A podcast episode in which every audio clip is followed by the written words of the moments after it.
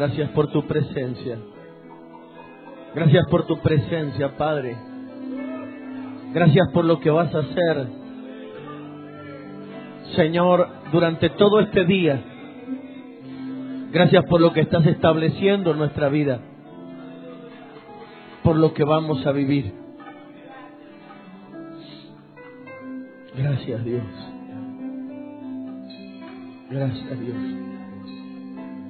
Gracias Dios. Te amo, papá. ¿Cuántos pueden decirle te amo, papá? En el nombre de Jesús. Dele, dele fuerte un aplauso.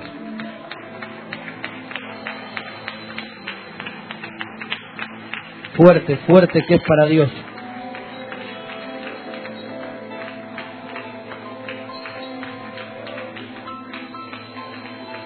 Aleluya. Gloria a tu nombre, Jesús. Dios le bendiga grande, grandemente. Tome su asiento, por favor, póngase cómodo. Vamos a comenzar con la última impartición del día. La verdad que estamos, ¿cuántos saben de que el Señor está aquí? La verdad es que realmente feliz porque Dios está haciendo cosas gloriosas en este tiempo. Y la verdad es que nos estamos gozando, Dios nos está direccionando a través de su palabra. Y estamos encontrando la manera de separar, diga conmigo, el alma del espíritu. Quiero, quiero continuar, sí, con toda la línea que hemos estado hablando con el apóstol. Eh, y me gustaría que me acompañara rápidamente, sí, eh, hemos estado hablando sobre la conciencia. Eh, en la primera reunión de la mañana estuvimos explicando el funcionamiento, diga conmigo conciencia. Estuvimos hablando de la operación de la conciencia en la vida del hombre, ya que la conciencia es uno de los tres conceptos del espíritu humano, de los tres ¿sí? fundamentos del espíritu humano. Dijimos que se separaba en tres fases porque dijimos que Dios todo lo había diseñado de a cuánto? De a tres, diga conmigo de a tres. Y hablamos con respecto al espíritu, hablamos de conciencia, ¿se acuerda? ¿Sí? Hablamos, diga conmigo, percepción. Y por último, comunión. ¿Está conmigo? En el ámbito del alma, ¿sí? operan tres cosas que son fundamentales. Número uno, la mente, diga conmigo la mente, ¿sí? Las emociones, los sentimientos y los deseos operan en otro grupo, ¿sí? En el segundo. Y por último, la voluntad, diga conmigo la voluntad. A ver si lo podemos, a ver si lo podemos, eh, si lo podemos ver en nuestro, eh, a ver si lo podemos ver en un gráfico imaginario. Pero sígame un momento. ¿sí? Por un lado vemos la cabeza del espíritu, diga conmigo la conciencia, ¿sí? Por el otro lado vemos la cabeza del alma, diga conmigo la mente, ¿sí? En segundo término vemos la zona central del espíritu, ¿sí? Diga conmigo la percepción. Por el otro lado vemos las emociones, los sentimientos y los deseos en el alma. Y por último, los resultados de ambos, ¿sí? En el espíritu la qué? Diga conmigo la comunión. Y en el alma qué? la voluntad. Las dos cosas son la evidencia del funcionamiento ya sea del espíritu o ya sea del alma. ¿Está conmigo? Sí, en el caso del alma es la voluntad, en el caso del espíritu es justamente la comunión. Entonces, como no tenemos tantísimo tiempo y hay mucho que decir. Imagínense, tenemos que tocar cinco puntos, son seis, hemos tocado solamente uno. Voy a intentar rápidamente dejarle la idea clara con respecto a los cinco puntos que quedan. Diga conmigo percepción. Es algo que no puede fallar en la vida del hombre. Sí, dígalo conmigo, la percepción. Hemos estado hablando de ella, ¿sí? Eh, dijimos algo muy rápido al principio cuando estábamos hablando del bosquejo inicial y yo quiero que quiero que me acompañen por un momento a la palabra porque una buena una sana conciencia habla de un espíritu sano, ¿sí? pero no solo basta con el funcionamiento de la conciencia sí, eh, eh, pleno, sino que necesito que mi percepción funcione. Diga conmigo percepción. La percepción, para que lo podamos entender, la percepción, dentro de la percepción funciona algo que conocemos como dones revelacionales. Usted sabe que nosotros tenemos una serie de capacidades dadas por Dios de carácter sobrenatural, pero tenemos también, escuche esto, dentro de esas capacidades una serie de capacidades las que se conocen como dones revelacionales. Diga conmigo, dones revelacionales. Usted sabe cuáles son los dones revelacionales. Quiero que, quiero que me siga. Discernimiento de qué? de espíritu, don de ciencia, don de conocimiento, ¿sí? Don de profecía. Diga conmigo, dones revelacionales. Son una serie de capacidades sobrenaturales que operan a través del buen funcionamiento de algo, escuche esto, que se llama percepción. ¿Ok? Diga conmigo percepción. Y yo le dije que la percepción básicamente funcionaba en tres ámbitos. ¿Se acuerda? ¿Sí? Percepción del hombre de Dios, diga conmigo, del hombre de Dios, percepción del cuerpo de Cristo, percepción del hombre de Dios, percepción de la iglesia del Señor, percepción, la capacidad de percibir, de tener una revelación de lo que hay adentro del envase de alguien, ¿ok? Percepción de las circunstancias, diga conmigo de las circunstancias, del mundo que me rodea. Hay gente que no logra tener una percepción. La iglesia por ejemplo, en Chile a lo mejor no ha entendido o no ha percibido que Dios le está dando un mensaje a través de una serie de acontecimientos de carácter natural ¿sí? Eh, que han venido golpeando la nación. ¿Cuántos, cuántos, ¿Cuántos estamos percibiendo algo? O sea que Dios quiere algo, quiere transmitir algo. Hay gente que está velada a este ámbito.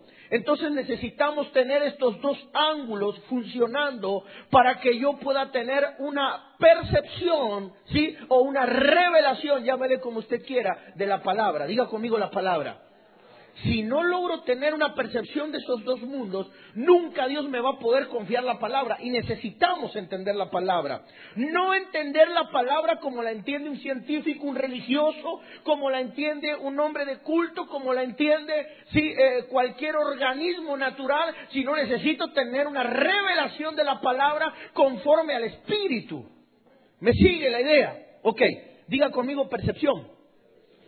Quiero mostrarle, porque necesitamos, escuche esto, hacer funcionar nuestra percepción a toda máquina. Diga conmigo toda máquina. Génesis capítulo 8, verso 21 de la palabra de Dios. Vamos allá para que lo podamos entender. O mejor dicho, perdóneme, Job capítulo 23, verso 8. Le voy a mostrar algo con respecto a Job. ¿Sí? Job, Dios a través de una serie o una cadena de acontecimientos, Dios quiere hacerlo a Job volver a capturar o a encontrar verdaderamente la voluntad de Dios. Ahora lo va a entender porque 28, de Job 28, 3. ¿Dije 28, 3? No. Ah, 23, 8, perdóneme. 23, 8, ahí está. Mire lo que dice.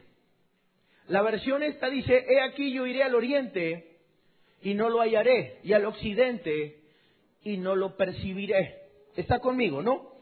Fíjese que la versión que yo le he puesto en el material, estamos en la página 12, ¿sí? Vayamos rápido allá, a la página 12. Todo el mundo tiene el material, ¿no? Diga, diga conmigo amén. Si no lo tiene, vaya corriendo y busque el material allá, ¿sí? Al final. Pero es necesario que usted lo tenga. Hay muchas cosas que yo no las hemos tenido que omitir por una cuestión de tiempo, ¿ok? Job capítulo 23, verso 8, la Dios habla hoy, le he puesto yo ahí. Dice, pero busco a Dios por oriente y no está allí. Lo busco por occidente y no lo encuentro. ¿Sí? Mire lo que dice. Me dirijo al norte, dice el 9. Me dirijo al norte y no lo veo. Me vuelvo al sur y no lo percibo. Diga conmigo, no lo percibía Job. Quiero, quiero que entendamos, escuche esto. Quiero que entendamos cómo funciona la percepción. Quiero, usted va a decir, apóstol, pero ¿qué sería entonces? Déjeme que decirle que sería básicamente como la apertura de tus ojos espirituales. Diga conmigo, la percepción. ¿Cómo sabemos que a alguien le funcionan? ¿Sí? Dijimos el tema central cuando empezábamos, es que tenemos que aprender a diagnosticar los que están vivos y los que están qué. Entonces, ¿cómo sabemos que alguien percibe? Es básicamente sencillo. ¿Sí? O sea, básicamente sencillo, pero lo que pasa es que vamos a tener que entenderlo de esta manera. Job capítulo, perdón, Génesis capítulo 8, por favor. Vamos rápidamente, ¿sí? Génesis capítulo 8, verso 21 de la palabra del Señor, Génesis 8:21. Mire lo que dice. ¿Y percibió quién? ¿Qué es lo que percibió? Olor grato y dijo Jehová en su corazón, no volveré más a maldecir la tierra por causa del hombre, porque el intento del corazón del hombre es malo de su juventud, ni volveré más a destruir todo ser viviente como lo he hecho. Acompáñenme al verso anterior, el 20, para que sepan de qué estamos hablando. ¿Qué pasó? Diga conmigo, ¿qué pasó? Que Dios percibió algo, diga conmigo, percibió algo bueno, algo grato. Mire lo que dice, y edificó Noé un altar a Jehová y tomó de todo animal limpio y de toda ave limpia y ofreció qué? Entonces, una de las cosas o uno de los acontecimientos donde usted logra percibir, diga conmigo percibir, es justamente cuando la ofrenda está en el altar. Diga conmigo en el altar. Hay gente que vendrá al altar con su ofrenda según el nivel de percepción que maneja. ¿Me sigue la idea? A ver, vamos a decirlo juntos. Según mi nivel de percepción, así será como vaya al altar. ¿Está entendiendo? Quiero que entienda, escuche esto. Según mi nivel de percepción, estoy hablando, hemos dicho que la percepción va ligada a la visión espiritual, dones de discernimiento, ciencia, conocimiento, ¿sí? Y todo aquello tiene que ver con tus ojos de carácter espiritual, no es otra cosa. ¿Me sigue, no? Es como, diga conmigo, el escáner, es como el escáner de Dios en tu vida.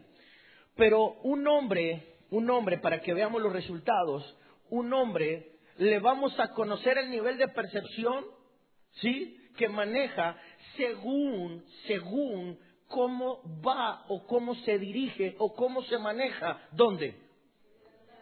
Diga conmigo en el altar. Un hombre no se maneja el nivel de percepción porque te diga que está viendo elefantitos rosados todo el día. ¿Sí? ¿Los ha visto eso? ¿Sí o no? Que te dicen anoche vi, anoche soñé, anoche Dios me mostró, ahí le vi aquel una cosa, aquella le vi otra. Te están diciendo todo el día que vieron, percibieron, entendieron, comprendieron, pero cuando usted los ve ir al altar se da cuenta que ya no ven tanto. ¿O no? Dígame la verdad. Y usted va a decir, pero ¿qué tiene que ver mi forma en la que voy al altar con el nivel de percepción que tengo? Claro, si usted analiza por un momento, usted analizará, por ejemplo, un hombre que no percibe a la hora de ir al altar como Caín. Tiene que ir al altar el hombre y el hombre toma lo que agarra a mano. ¿Me está comprendiendo? Diga, diga conmigo lo, lo que agarró. Pero usted verá otro hombre que tiene otro nivel de percepción como Abel y que buscó o escogió lo mejor para Dios. Entonces un hombre que busca va a rebuscar para buscar lo mejor para Dios. Alguien que no ve, diga conmigo, alguien que no ve, es como manotear, es como dar manotazos a ciegas en el mundo espiritual para traerle a Dios lo que yo puedo traerle. ¿Me está siguiendo, no? Diga conmigo percepción. Entonces, los pastores ya comienzan a entender quién ve y quién no ve. ¿Quién percibe? ¿Quién, diga conmigo, ¿quién percibe? Los pastores comienzan a tener un nivel de claridad con respecto a quién percibe y a quién no percibe. ¿Sí? Y a pesar de que te digan un montón de cosas bonitas y de frases proféticas. ¿Sí o no? Que yo vi, que Dios me mostró, que yo le dije, que Dios me dio una palabra, que Dios aquello. Usted dígale, mira, yo te quiero ver en el altar mejor. ¿Sí o no? Y después de como yo te veo en el altar, entonces yo te puedo tomar en cuenta. Pero si no te logro ver en el altar, o sea, que usted percibe lo que es lo grato, lo mejor, lo agradable, diga conmigo lo mejor. Si alguien no puede ver qué es lo mejor para Dios, ¿cómo va a hablar de percepción? ¿Me está comprendiendo? Si antes yo de aprender a ver en los extraños, en las demás personas, en los ajenos, cualquier tipo de error, de falencia o de situación, tengo que aprender a ver viendo lo que Dios me ha pedido. ¿Me sigue? ¿Cómo yo voy a aprender a ver en mi entorno señalando y un montón de cosas cuando yo tengo que mostrar que veo primeramente con respecto a cómo ofrezco a Dios? Diga conmigo la calidad de lo que ofrezco. Por eso Dios siempre pidió y dijo, ojo con lo que me traen al altar. que no vaya a estar herido, lastimado, ni lesionado, ni nada por estilo. Para Dios había que traerle lo que. Pero para traerle lo mejor a Dios un hombre tiene que qué? Tiene que ver, diga conmigo que percibir. Hay gente que espiritualmente no percibe, que para ellos, para ellos, en su incapacidad para percibir, creen que para Dios es lo mismo, ¿sí? Algo común que algo extraordinario. ¿Es lo mismo? Hay dichos muy común que anulan la percepción dentro de la iglesia evangélica. No, lo que lo importante no es lo que yo le dé a Dios, lo importante es que Dios ve el corazón. ¿Sí o no? ¿Así funciona Dios? Sí, yo sé que Dios ve el corazón. Y eso no es ninguna novedad de que Dios ve el corazón. Y justamente tu corazón va a dar según la dimensión de tu amor. ¿O no? Es sencillo. ¿Me está siguiendo, no? Pero por supuesto que yo sé que para que puedan operar tu corazón, o sea, tus sentimientos, para que pueda operar correctamente, tiene que ser dada la orden desde tu mente. Pero tu mente no puede operar si no opera primero tu conciencia. O sea que cuando no opera la conciencia, el paralelo en el alma es la mente. Se desordenan los pensamientos y por lo tanto baja la orden incorrecta los sentimientos. ¿Me va entendiendo cómo, cómo funciona usted por dentro?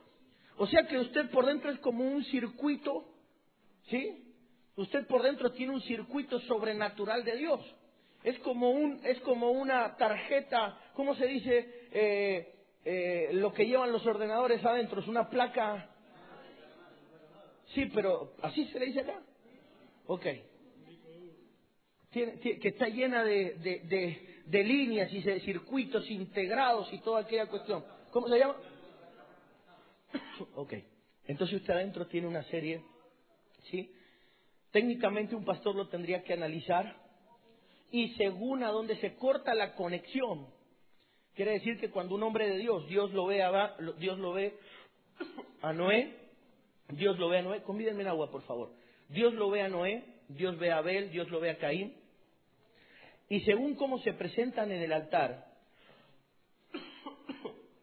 según cómo se presentan en el altar, están diciéndote directamente dónde está el qué. Diga conmigo, el corto, el cortocircuito. Pero normalmente la iglesia no ha sido tan específica para tratar los temas. ¿Me está comprendiendo? Yo ahora entiendo que un hombre que viene al altar, viene al altar despreocupadamente. ¿Cuándo se imaginó usted que un hombre vendría al altar despreocupadamente porque le está fallando qué? Diga conmigo la percepción. Apóstol, pero ¿qué tiene que ver la ofrenda con la percepción? Déjeme que se lo explique. Nosotros venimos al altar siempre como resultado de lo que se ha servido, como resultado de lo que se ha impartido. Por eso lo ideal es que la ofrenda no se pida al principio, sino que se pida. En realidad yo creo que la iglesia debería administrar siempre dos ofrendas una al principio y una al final. La del, principio determinará la dimensión de lo que se sirve. Y la del final, la del final determinaría definitivamente mi gratitud para con Dios. La primera hablaría de mi fe, la última hablaría de mi nivel de honra. Yo creo que debería ser así. Hay gente que dice, pero eso no lo dice en ninguna parte de la Biblia, ¿sí? Usted verá en acontecimientos donde Dios trató con hombres y Dios se pidió dos ofrendas. Una, una con respecto a la fe de un hombre, como Gedeón. Dios viene a Gedeón, lo habla Gedeón, y Gedeón le dice, espérame que te traigo qué?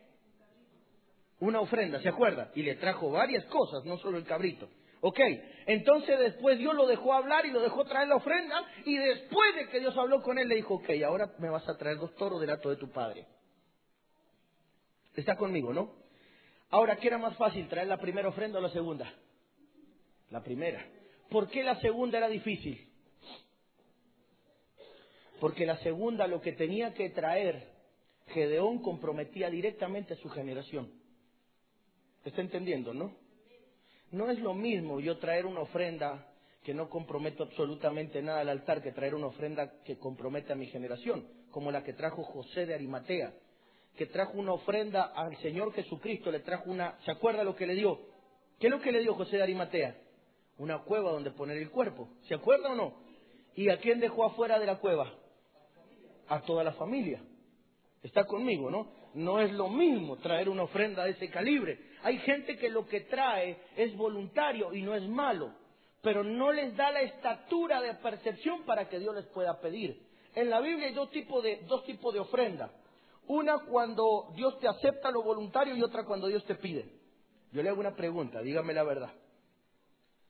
Dígame la verdad. ¿Usted no lee en la ley que la ofrenda las pedían el sacerdote una parte?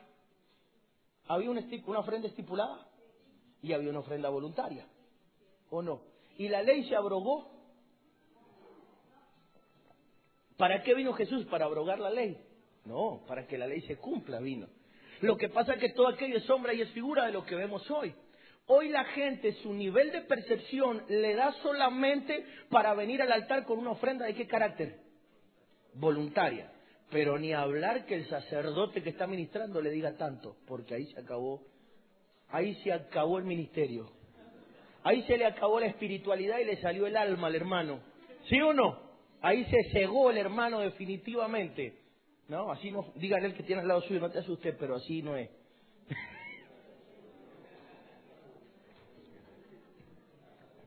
Yo quiero que usted lo toque al que tiene a su lado porque, dígale, yo sé que vos ves, dígale. A ver, ¿no cree que, ve el que tiene al lado suyo?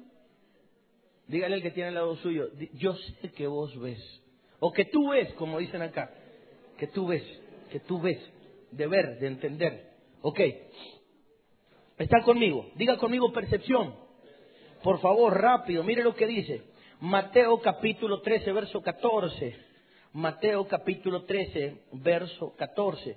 Todo esto tiene que ver con percibir. Por favor, Mateo capítulo 13, verso 14. Dice, de manera que se cumple en ellos la profecía de Isaías, que dijo, de oído oiréis y no entenderéis, y viendo veréis. ¿Quién es el que no permite que vean o que perciban y no perciban? ¿Quién es el que activa, abre una llave ahí adentro? Es como, es como una parte operacional que hay que darle un, a, a, un botón off o on para que funcione. ¿Está entendiendo?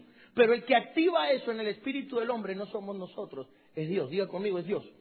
Mire lo que dice. De manera que en ellos estaba, habían gente, diga conmigo gente, que dice, escuche esto, de oído oían y no qué y viendo veían, pero no qué. Ok, entonces lo ideal de ver es que usted perciba. Preste atención para que vea cómo la finanza está vinculada a este misterio. Escuche esto.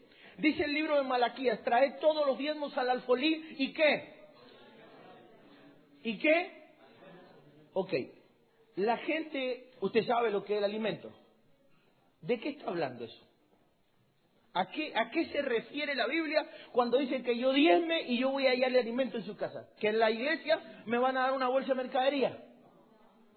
A ver, de que yo voy a ir a mi casa a la cena, la voy a abrir y va a estar llena, se produjo un milagro. A eso se refiere. De que a fin de mes me va a llamar el jefe y me va a decir, che, te aumento el sueldo porque vos diezmaste. ¿A qué? A la palabra, diga conmigo la palabra. Entonces la Biblia está hablando, escuche, mire cómo funciona el mundo espiritual. Trae todos los diezmos a la alfolí y hay alimento en mi casa. ¿Está conmigo?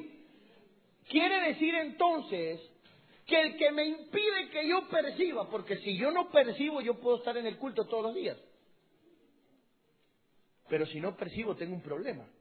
Y de hecho puede haber gente en la iglesia del Señor que está adentro escuchando todos los mensajes, habidos y por haber, pero no puede qué ¿Usted se ha dado cuenta cuando alguien no percibe?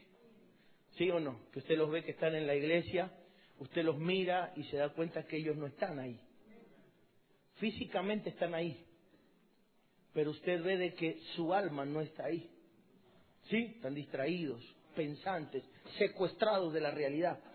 Y usted va a decir, pero ¿por qué su alma no está ahí? Porque su espíritu primero no está ahí. Y una de las cosas que puede obligar a que mi alma esté en donde yo estoy o donde mi espíritu está es que yo esté percibiendo dónde, con quién y qué estoy recibiendo. ¿Me entiende? Cuando el espíritu de un hombre percibe dónde está, con quién está y qué es lo que se me está impartiendo, entonces mi alma se sujeta a mi espíritu. Pero el problema es cuando yo no entiendo ninguna de esas tres cosas. Y eso depende de la percepción de la vida de un hombre. Diga conmigo, del espíritu depende de la percepción que un hombre opera en su espíritu. Sin esa percepción no me puedo ubicar en tiempo, lugar, ni compañía, no podría ubicarme en esa esfera. Y como no me puedo ubicar en esa esfera, cuando llega la hora de honrar, no puedo qué. De hecho, honrar es, una, es un insulto, es una ofensa para un hombre así. Se siente ofendido, insultado, porque él al final no recibió, no comió. Y como no comió, él entiende que no hay que qué. Y es cierto. Diga conmigo, es cierto, no comen. Pero el que les impidió comer, ¿quién es el pastor? No, porque cuando el hombre de Dios suelta el alimento, lo suelta con la más grande de las intenciones que todo el mundo coma. Por eso es que nosotros tenemos que hacer que la gente meta la llave y detone esa área. Y esa área se detona a través de la ofrenda. Diga conmigo la ofrenda. Usted lo va a ver a Jesús, pero es que son cientos de cosas y déjeme que vayamos a ir al otro punto, pero usted lo va a ver a Jesús que está en una casa y entra una mujer. ¿Se acuerda? Y derrama y derrama un perfume, ¿sí? Y se lanza a los pies del Señor y hay un hombre carnal al lado de él. ¿Cómo se llamaba? Diga conmigo un carnal un hombre, un hombre que no percibe con quién está. Porque para Judas, Cristo era una mala persona. No. Diga conmigo, no era una mala persona. Pero no era lo que debía ser. Muchas veces la gente tiene un trato con el hombre de Dios, no malo, pero no el adecuado. El adecuado en la dimensión de nosotros es reconocer con quién estamos. Eliseo pasa por una casa y está con una mujer, la mujer de Sunem, la mujer importante, y lo invita insistentemente a comer y lo trata mal. ¿Cómo lo trata? Bien, pero de manera natural. El profeta sabe que lo está tratando bien, pero el profeta sabe que ella no sabe quién es él. Hasta que un día logra percibir quién es él y le dice al marido este que nos visita es un qué? Este es un varón santo de Dios. Yo te ruego que hagamos una pequeña, una pequeña, un pequeño aposento de paredes y pongamos allí mesa, silla, cama, candelero, para cuando Él venga se quede. ¿Se acuerda? Entonces ella está percibiendo, como ella percibió, el profeta dice, esta mujer ha estado solícita con todo su esmero por nosotros, ¿qué podemos hacer por ella? Y el profeta, el siervo le dice, ella no tiene qué. ¿Por qué? ¿Cuál es el problema? El problema era el viejo. ¿Está conmigo? Diga conmigo el viejo. Ahora piense por un momento, escuche lo que le voy a explicar. Le suplico. El viejo, según Pablo dice que nosotros nos vamos a desgastar por fuera, pero por, por dentro nos vamos a qué? ¿El problema quién es en esta historia? Diga conmigo el viejo. Escuche, preste atención. El problema no es el envase, según Pablo. Por fuera nos vamos a desgastar todo. Según Pablo, lo importante es que usted y yo por dentro nos qué. ¿En dónde?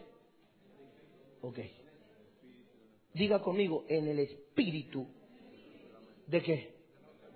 Diga conmigo de nuestra mente. Ahora piense por un momento. ¿No le llama a usted la atención que la mujer cuando reconoce un hombre por... ¿Por dónde? ¿Por fuera lo reconoció Eliseo? Por dentro. Mientras lo reconoció por fuera no pasó nada adentro de ella. Cuando lo reconoció por dentro se activó algo adentro de ella. Porque en el matrimonio somos cuántos? ¿Cuántos somos en el matrimonio? Diga, diga conmigo, uno. Somos uno en el matrimonio. Diga, diga conmigo, los matrimonios somos uno. En el momento que ella reconoce al hombre de Dios, por, diga conmigo, lo percibe. Lo percibe por dentro, se activa algo en ella por dónde. por dentro. Porque Dios no, lo, Dios no lo rejuveneció al viejo por fuera, pero lo activó por dentro. ¿O no? ¿Está entendiendo, no? Entonces ahora preste atención por un momento. Quiero que entienda cómo funciona.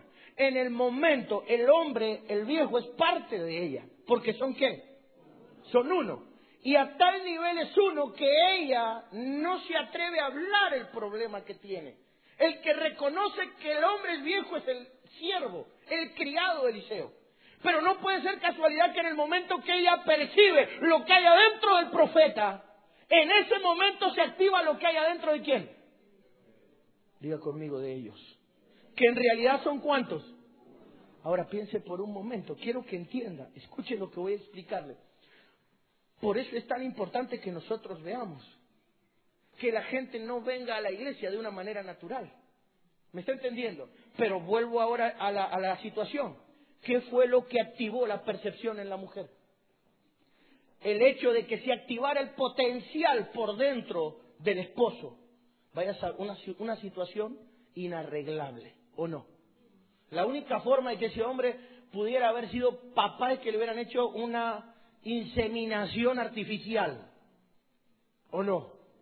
¿Sí? Que le hubieran tomado los espermas y, hubieran, y los hubieran inducido adentro del óvulo de la mujer. Porque ya el hombre, al ser viejo, ya perdió la capacidad de que sus espermatozoides ganen la carrera por llegar al óvulo. ¿O no? Pero ¿quién lo hizo posible? Solamente por una, diga conmigo una cosa. Quiero que entiendas cómo funciona, cómo la honra desata. La mujer, le, la mujer no ve, pero la mujer lo persigue al profeta. Dice que insistentemente le invitaba a qué? Y en la medida que la mujer comienza a ver, aumenta su nivel de compromiso con el hombre de Dios. Así debería funcionar el reino. ¿Está entendiendo, no? Diga conmigo en la medida que veo. En la medida que veo, usted se va a dar cuenta que hay gente que nunca vio porque nunca creció en su nivel de compromiso. Diga conmigo, estamos diagnosticando a los que están muertos. Usted se va a dar cuenta que hay gente que diezma lo mismo hace 20 años eso quiere decir que nunca qué. Gente que ofrenda lo mismo, de la misma manera durante 20, 15, 20 y 30 años. Eso quiere decir que nunca qué. Diga conmigo, yo, yo necesito crecer en esto. ¿Está listo para que crezcamos en esto? Entonces la percepción, por favor, vamos rápido, seguimos más adelante. Acompáñenme, por favor, rápido para que lo podamos ver. Marcos capítulo 12, verso 15. Y ya saltamos rápidamente a la comunión. Diga conmigo comunión. Estamos bien con la hora, ¿no? Ok, perfecto. Eh, acompáñenme al libro de Marcos capítulo 12, verso 15. Mas él percibiendo qué? ¿Necesitan los ministros percibir esto? ¿La qué? Porque según Jesús, ¿qué es la hipocresía? ¿Se acuerda lo que dijo? Cuando estaba delante de todos los discípulos, le dijo, primeramente, dijo, mire lo que dijo, primeramente guardaos de la levadura de los fariseos. ¿Qué es qué? Diga conmigo la hipocresía. ¿Cuál es la levadura? Diga conmigo la levadura. ¿Sí? ¿De quiénes? De los religiosos. ¿La qué? ¿La qué? Diga conmigo, la hipocresía. Dígalo conmigo, la hipocresía. ¿Qué es una persona hipócrita? Bien. Pero usted sabía de que un hipócrita también es alguien que actúa. Diga conmigo un actor. Un, un actor evangélico. No sé, usted verá. ¿Cuánto, ¿Cuántos pastores hay aquí? A ver, levánteme la mano los que pastorean. ¿Hay actores dentro, dentro de, las, de las congregaciones? No sé cómo es acá, pero yo le doy un ejemplo. Nosotros oramos, por ejemplo, por toda la gente que diezma públicamente. Viene la gente al altar y yo personalmente pongo mis manos sobre ellos, yo o mi esposo. Y oro por ellos uno por uno. ¿Sí? Pero hay gente que actúa. Hay gente que trae su sobre, lo muestra así para que todos vean que ellos vienen al altar, pero adentro no viene lo que corresponde. ¿Entiendes? ¿Son qué? Porque ellos creen, ellos creen que el reino consiste en qué? Que el reino consiste en que me vean los hombres, en que los hombres me identifiquen o, o me conozcan, ¿sí? Ellos piensan que el reino consiste en eso, pero el reino consiste en que me vea quién. Cuando yo tengo percepción del mundo espiritual, yo sé que acá no solo está usted, yo sé que acá está quién. Estamos rodeados de un mundo angelical, está Él por sobre todas las cosas. Pero cuando no tengo percepción, yo miro la cosa como una reunión natural. Yo creo que estoy entre hombres simplemente.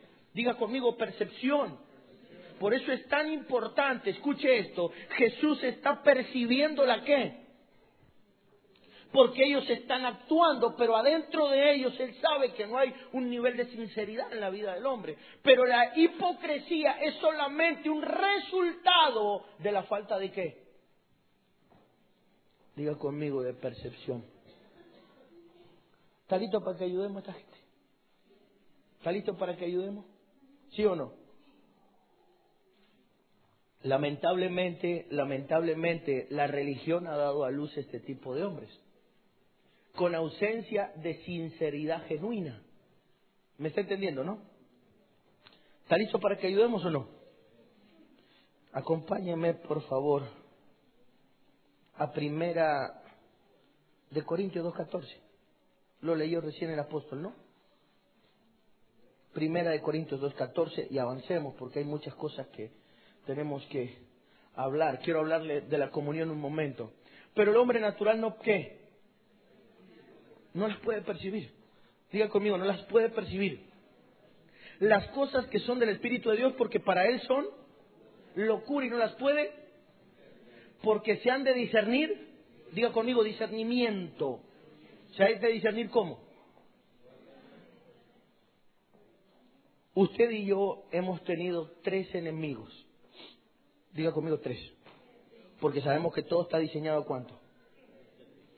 Número uno, el diablo. Diga conmigo el diablo. Número dos, el mundo. ¿Sí? El espíritu del mundo, aquel que opera sobre los hijos de desobediencia. ¿Está conmigo? Y número tres, ¿quién? La iglesia.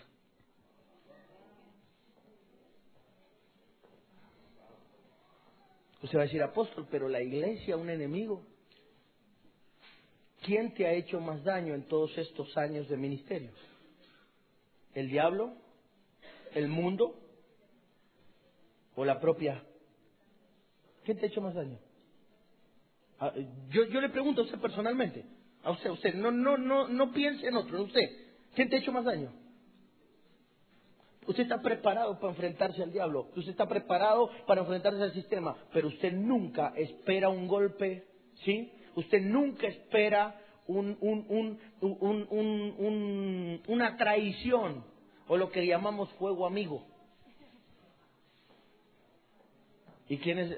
Oiga, basta que lo miremos al Señor. La Biblia dice que los judíos lo mataron, pero ellos no fueron los peores con Jesús el peor con Jesús fue Judas. ¿O no? Que estaba con él. Entonces, si tenemos que hablar de que de los tres grandes enemigos de Jesús, Jesús se enfrentó al diablo, Jesús se enfrentó al sistema religioso, pero Jesús se tuvo que enfrentar a Judas. Con Judas perdió la batalla.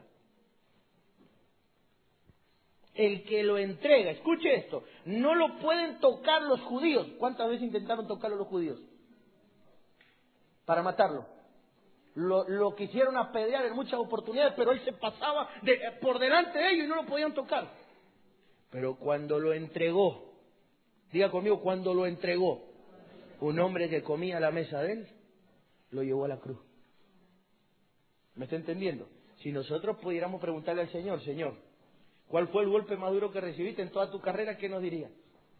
Bueno, eh, no fue el de los judíos, los judíos fueron un instrumento donde me azotaron, me crucificaron, pero el que me entregó fue uno que comía la mesa. Ahora, Para Jesús no fue una sorpresa. Porque Jesús qué? Pero ¿cuántos ministerios no perciben? Y después de un golpe de eso no se levantan más. Y van acumulando golpes. Lo más terrible que me puede pasar en el ministerio es no poder qué? Percibir. No poder saber con quién estoy, con quién comparto, quién se sienta a mi mesa, quién está en la visión, quién no está en la visión, quién va a llegar hasta donde tenga que llegar. Yo tengo que saber para poder desarrollar mis círculos de poder. Yo tengo que saber, escuche esto, con quién estoy. Tengo que saber quiénes se van a sentar conmigo en el círculo de poder de tres. Tengo que saber quiénes se van a sentar conmigo en el círculo de poder de doce. Y tengo que saber quiénes se van a sentar conmigo en el círculo de poder de setenta. Si Jesús no hubiera sabido eso, no podría haber, desarrollado su ministerio. Pero él podía qué? Diga conmigo, percibir. Hoy los pastores no perciben. No lo digo acá en Chile, los argentinos. no perciben. Y usted se da cuenta que no perciben porque usted, usted, hasta las ovejas a veces están viendo la situación, pero ellos no qué. No ven. Y eso que una oveja solamente ve seis metros. Y a veces ven más que el pastor. Pero esto no, esos no son pastores chilenos, son pastores alemanes. ¿Está conmigo? Diga conmigo, tengo que ver. ¿Qué problema cuando un hombre no ve? ¿Sí o no? En el alma en el alma, en el, diga conmigo en el alma, funciona un paralelo. Lo voy a hacer de esta manera más rápido. En el alma funciona un paralelo. En paralelo con la conciencia funciona la qué? Diga conmigo la mente. Funciona en paralelo. ¿Me va siguiendo? En paralelo con la percepción, con la visión, funciona qué? Los sentimientos, las emociones, y los deseos. ¿Está entendiendo, no? Usted va a decir, pero funciona. Mire, cuando hemos estado sin Dios, se lo voy a comprobar, cuando hemos estado sin Dios, cuando hemos estado sin Dios, estábamos en el alma. ¿Cuántos estuvieron alguna vez sin Dios? ¿Sí? ¿Y sufrió? Ok. Algunos tuvieron el privilegio de tener, de despertar al Espíritu antes, otros despertaron después. Pero cuando estábamos sin Dios, más o menos funcionaba de esta manera. Piense por un momento, piense por un momento, escuche esto, piense por un momento de que normalmente tus sentimientos evidenciaban tu capacidad de visión. ¿Está entendiendo? Estoy hablando sin Dios, cuando usted estaba netamente en el qué? En el alma. No sé. Por ejemplo, a la hora, a la hora de pololear. ¿Sí? Que es posible que te hayan dicho, pero ¿no ves cómo funciona esa mujer? Que, que cuando pasas por la puerta, a veces te tenés que agachar porque puedes golpear con los ¿Sí? Pero él no, él no qué. ¿Usted me está entendiendo? ¿Entendió, entendió estas señales, no?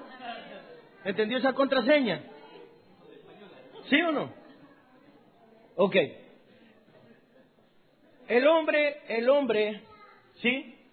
El hombre, el hombre por la ornamenta no pasa por la puerta. Entonces la gente del entorno, escuche esto, él está en el alma. La gente del entorno le dice, a ver, ¿cómo le podemos llamar? Hermenegildo. ¿No? Y le dicen Herme. Entonces los amigos, diga conmigo los amigos, le quieren dar un consejo y decirle, pero mira a esa mujer. Pero él no puede qué? Diga conmigo los sentimientos. El paralelo a la percepción lo está traicionando al hombre. ¿Me está entendiendo, no? El hombre está traicionado por su propia alma, por sus propios sentimientos, que a la larga, al no estar subordinado al Espíritu, nos va a terminar llevando a dónde? El alma insubordinada te lleva a la muerte. ¿Me está siguiendo, no? De una o de otra manera, siempre te llevará a la muerte. Y usted va a decir, ¿pero qué muerte? A la física. Después de que se ha producido la muerte espiritual, se tiene que evidenciar la muerte qué? Natural. ¿Me está entendiendo? Pero la encargada de llevarte allá es la propia alma. Diga conmigo los sentimientos. ¿Ciegan los sentimientos? Diga conmigo, ciegan. Los sentimientos ciegan. ¿Cuántas veces quiso hacerle entender a algo que estaba bajo la influencia total de los sentimientos? A alguien. ¿Y no pudo qué? Y no reaccionó. ¿Cuántos padres pasaron por esto cuando los hijos eran adolescentes? Y usted le decía, hijo, mira, pero si todo el barrio lo sabe. Y él, y él no tenía problema, él se paseaba con ella de la mano. ¿Sí o no? Y usted sentía vergüenza ajena cuando lo veía.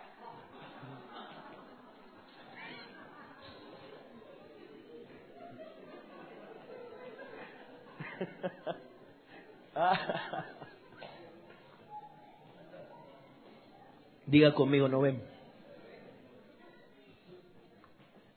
Ahora piense por un momento, estamos hablando del plano natural, el alma. En el mundo espiritual dentro de la iglesia también pasan fenómenos así. No, no tan exagerados como lo que estoy, lo estoy tratando de exagerar para que usted lo entienda, pero también nos, se da este fenómeno de que el liderazgo no puede qué. Diga conmigo, no percibe. Y cosas evidentes que en la calle, diga conmigo en la calle, sí las ve la gente. Pero nosotros no las podemos percibir dónde. Eso es uno de los motivos por a veces muchas congregaciones no crecen. Porque en la calle la gente percibe cosas. Yo me acuerdo cuando yo me convertí al Señor, tenemos que reconocer que la no la percepción, sino las emociones, los sentimientos, la mente, en los hombres se desarrolla en diferentes niveles. ¿O no? Estoy hablando sin Dios. ¿O no? ¿Sí o no? Hay, hay, diferentes niveles de desarrollo. Y yo me acuerdo, por ejemplo, cuando yo me convertí, que uno llegaba a la iglesia, se sentaba en el último banco y miraba todo. ¿Está entendiendo, no? Y hay cosas que quedan en evidencia dentro de la iglesia.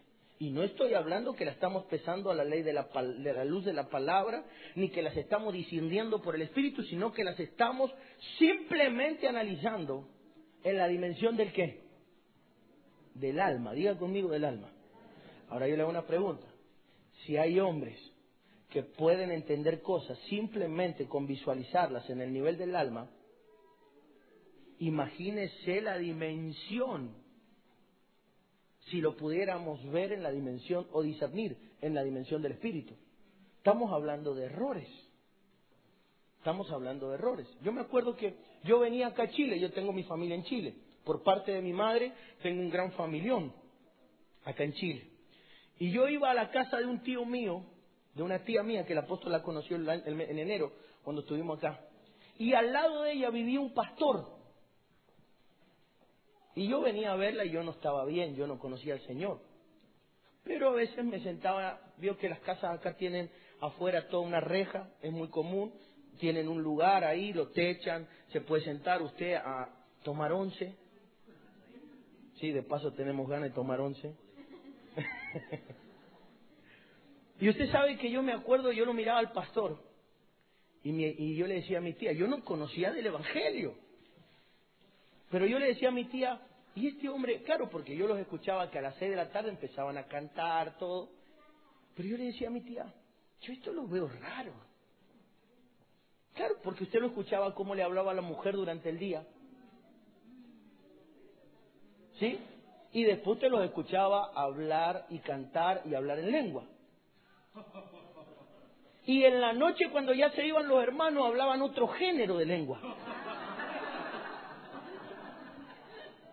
Entonces usted, ojo, y yo no tenía discernimiento del, del espíritu todavía. Pero yo le decía a mi tía, tía, ¿a usted le parece normal eso? Que estos canten a esta hora y vivan como viven. Entonces, muchas veces ese hombre se me acercó a mí, se me acercaba y me decía cómo le va, claro, porque eran vecinos y acá usted sabe que se da eso, ¿no? Se le acercaba a mi tía, mi tía le decía, está mi sobrino, o, y, y, se me acercaba y me decía, Dios le bendiga, el Señor tiene algo para usted, pero yo no le creía nada, no podía creerle. Y no, no, no, por favor, no me vaya a juzgar.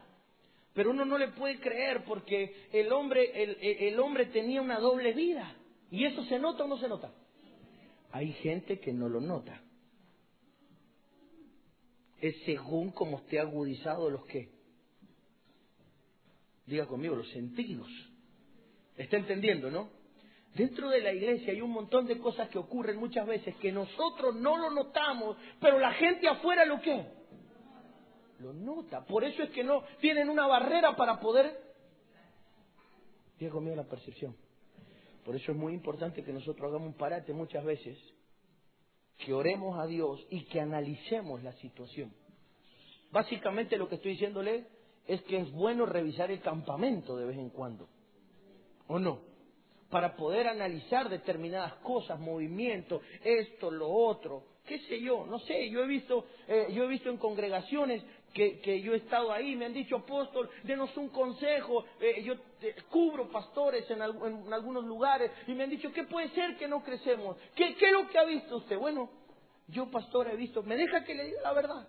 Sí, yo la veo que usted en vez de juntarse y de hablar con gente de su estatura, usted está con los niños. Y me dice, ¿eso es malo? Por, claro, porque usted tiene que estar con los de su qué la pastora con los niños en vez de estar con gente de su... ¿Sí? Cuando llega la hora de la palabra, la repartición, la pastora eh, cantando, tocando la guitarra, y cuando llega la hora de la administración ella se va a tomar un café o se va a platicar al fondo. Así no funciona. ¿Son errores o no?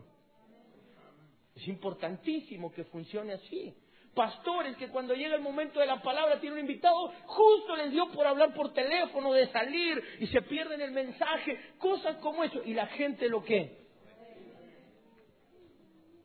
Diga conmigo, se percibe todo eso. Y a veces los que menos percibimos somos quienes? Los evangélicos. Diga conmigo, percepción.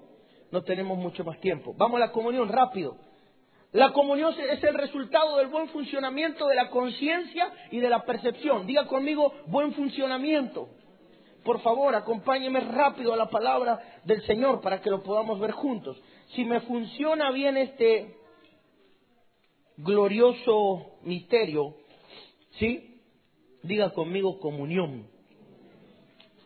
No es fácil manejar con detalles la comunión hay gente que no puede tener comunión. Hablábamos de que tenemos que primero aprender a tener comunión vertical. Diga conmigo vertical.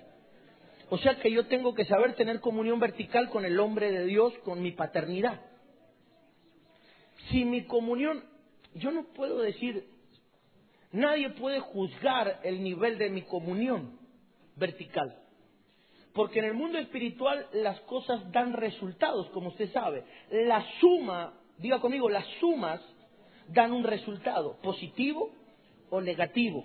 En el mundo espiritual, el mundo espiritual funciona por resultados. Todo, todo. Siembra y qué? Resultado, una cosecha. Entonces nadie puede juzgar tu relación. Escuche, el nivel de tu comunión vertical, porque lo que va a gritar con respecto al nivel de tu comunión vertical es tu comunión hacia abajo. Hay gente que no logra tener comunión con la gente. Hay gente que no logra tener una relación con las personas, ni siquiera logran tener una comunión con su propia esposa o su esposo. Y es fundamental en el mundo del reino. Y cuando la gente no logra tener esa comunión, lo primero que tengo que examinar son dos cosas. Diga conmigo, conciencia y qué más. Y percepción. ¿Está entendiendo, no? Diga conmigo comunión.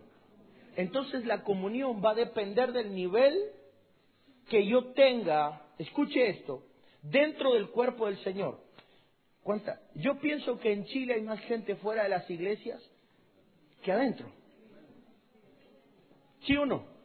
O sea, tres por uno, por lo menos. Escuche lo que dice el apóstol, tres por uno. Entonces, ¿por qué, ¿por qué tanta gente afuera de las iglesias que no ha podido tener qué? Nunca escuchó eso, no, que no encuentro un ministerio, nadie me ha entendido, tengo demasiado potencial yo para estar ahí. ¿Lo ha escuchado? ¿Sí o no? Nunca encontré, pasé por 100 iglesias y nunca encontré a alguien. ¿Nunca te lo dijeron? Entonces quiero que entienda que es un problema de comunión. Hay, hay, un problema de comunión, pero el problema de comunión viene porque el hombre lamentablemente no qué, no ve. Y su conciencia, si le funcionara la conciencia, hubiera vuelto al primer lugar. Y si le funcionara la visión, y si les funcionara la visión, hubieran reconocido definitivamente a alguien. ¿Me está entendiendo, no? Quiero que entienda cómo funciona porque si logramos corregir entonces la capacidad para ver, la capacidad para ver, escuche esto, para percibir, como es la capacidad para que la conciencia ordene, mande y direccione, entonces vamos a tener gente inserta dentro del cuerpo de Cristo. No vamos a tener tanto, tanto, tanta gente abortiva del propósito y del destino profético. Necesitamos que la gente pueda despertar a esta dimensión para que la gente pueda tener una relación de intimidad y de comunión con el cuerpo. Diga conmigo, con el cuerpo. Cuando una persona no logra tener comunión con el cuerpo, pueden pasar dos cosas.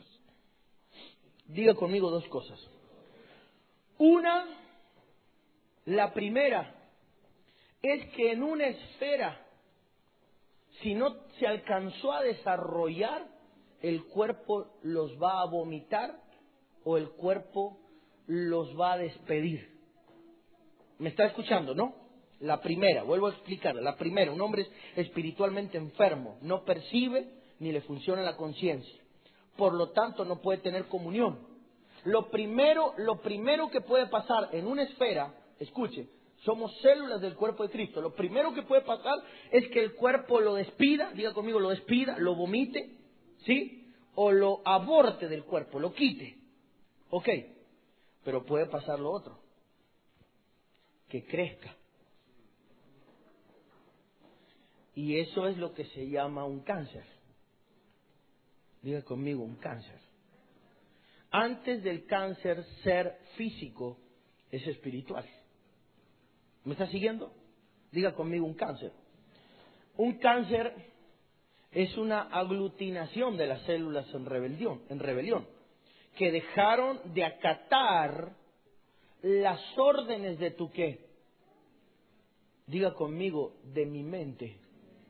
Tu mente, tu estructura pensante, no solo está, está diseñada para darle órdenes a tus miembros, a tus ojos, a tu lengua, ¿sí? y a todo tu aparato muscular, sino que también está diseñado para darle órdenes a tu corazón, a tu, cada uno de tus órganos, incluyendo tu aparato o tu estructura celular.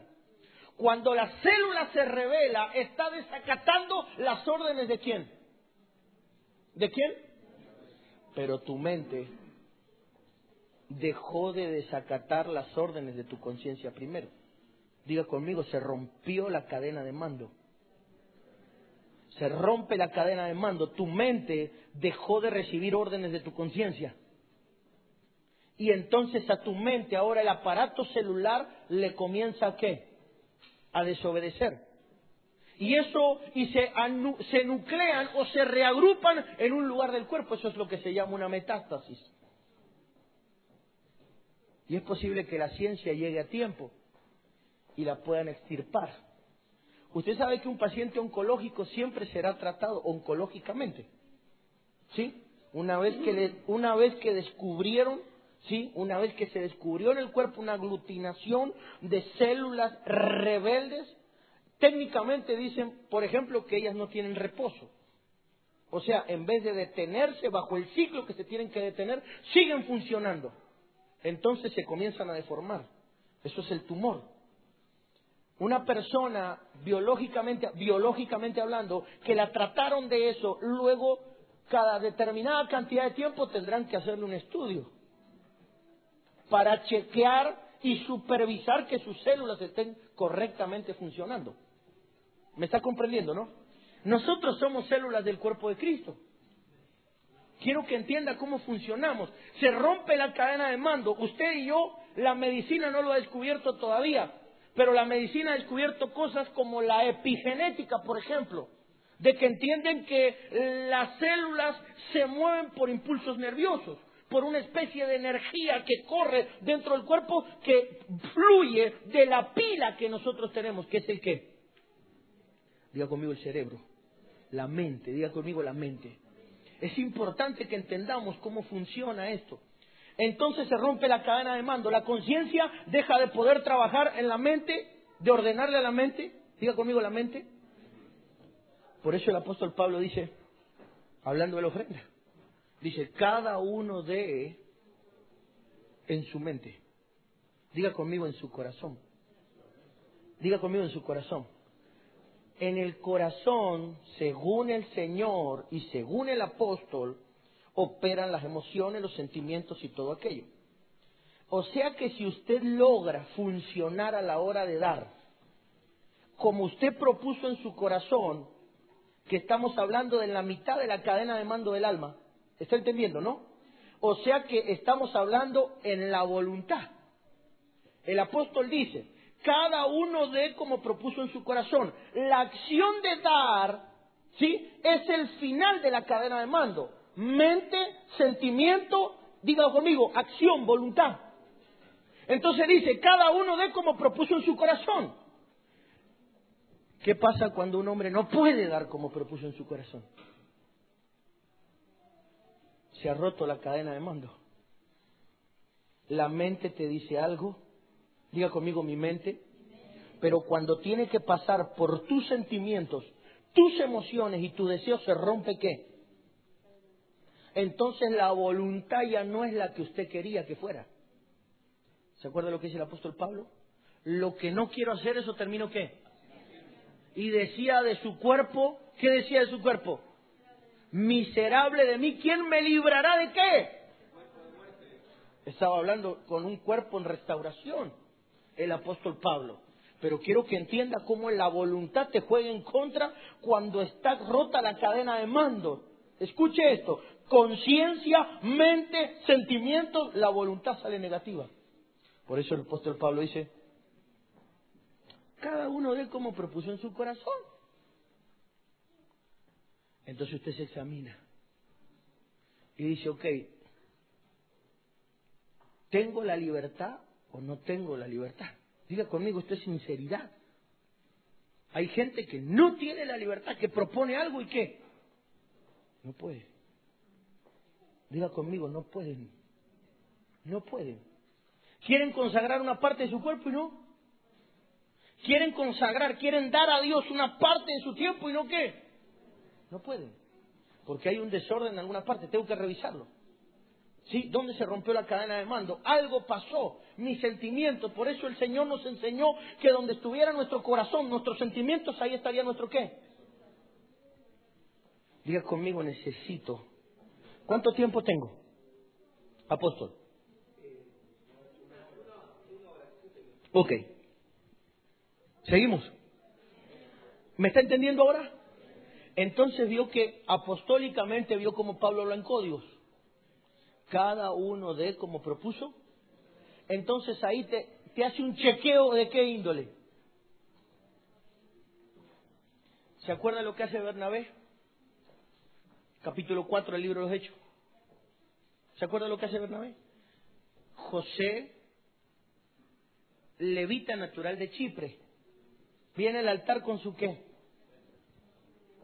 Dice con su herencia. Y dice que cuando vino con su herencia, una de todas las que tenía, porque se ve que tenía muchas, por eso dio una, ¿o no? ¿Tenía muchas? ¿Usted ha leído que tenía muchas? ¿O tenía una? Diga conmigo, tenía una. Una solita. No, porque dar una cuando tengo un montón es fácil. Pero ¿cuántas tenía él? Diga conmigo, tenía la heredad. Una. Dice que fue, la vendió y trajo el precio de lo vendido. ¿Se acuerdan? Ahora, cuando él vino al altar, el hombre que ministraba esa iglesia era Pedro, la cabeza de la iglesia en Jerusalén. Soltó una palabra sobre él y dijo, ahora te vas a llamar Bernabé, que significa hijo de consolación. Y ser un hijo de consolación es ser hijo de qué? Del Espíritu. Diga conmigo, del Espíritu. Ahora yo le hago una pregunta. Si el hombre pudo ser engendrado en el Espíritu para ser un hijo del Espíritu, como reconoce Pedro, lo diagnostica Pedro como un hijo del Espíritu solamente con una qué? ¿Con una qué? ¿Con una qué? ¿Se, ¿se entiende esto en Chile? ¿Sí? ¿No, ¿No le da miedo esto? claro, piense por un momento. Estamos hablando de diagnosticar a los que están como. Fíjese, fíjese por un momento, porque parece loco. ¿Qué hubiera pasado? Dígame la verdad, entre nosotros. ¿Qué hubiera pasado si usted está presente en un culto de esos? ¿Sí? Que un apóstol como Pedro está ministrando y de repente viene un hermanito con una ofrenda y se olvida de la administración y se olvida del resto de la gente para atender públicamente a quién? Al hermano. Y para decirle al hermano te voy a cambiar el nombre. Y nombre es propósito. Y te voy a poner hijo de consolación. Y yo creo, ahora entiendo, por medio de esta ofrenda, entiendo que sos un hijo de qué? Del Espíritu. Diga conmigo del Espíritu. Ahora, todo esto lo, lo entendió Pedro solo con una actitud. ¿Con una qué? Diga, diga conmigo, ¿con una? Diga, dígalo conmigo, una ofrenda. Pero esa ofrenda habla de un montón de cosas. Esa ofrenda habla de prioridad. Esa ofrenda habla del tamaño del amor de Él. Ahora piense por un momento, ¿por qué la ofrenda es tan importante? La ofrenda es más importante. ¿Puedo hablar? ¿Me deja que, hablemos de argentino a chileno?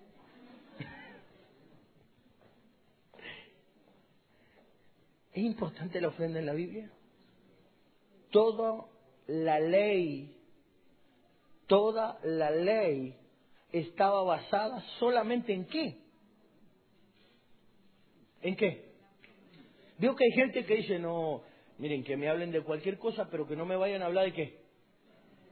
Pero es que cuando usted mira la Biblia, escuche, el 60% de la Biblia te habla de qué. Si te hablo de Cristo, te tengo que hablar, ¿qué fue Cristo? ¿Está conmigo? Toda la ley, toda la ley que Dios le entrega a Moisés gira en torno a qué? Diga conmigo, ofrenda. ¿Por qué es tan importante la ofrenda? Porque la ofrenda, escuche esto, la diga conmigo la ofrenda, la ofrenda, escuche lo que voy a explicarle, es el envase, el resultado, el fruto, diga conmigo el fruto, la evidencia de una voluntad correcta. Eh, vuelvo a decirlo. Por eso es que usted va a ver en la Biblia, escuche esto, por eso es que usted va a ver en la Biblia hombres que después de una ofrenda fueron dimensionados o después de una ofrenda fueron qué? Fueron ejecutados. Entonces, si un hombre, escuche esto, imagínese usted si estuvieran acá los hijos de Ananías y Zafira. Ellos nos dirían, no. Ellos nos dirían a nosotros, apóstol, el tema de la ofrenda es más importante de lo que... Ustedes se imaginan, nosotros nos quedamos sin papá y sin mamá por una cuestión de qué?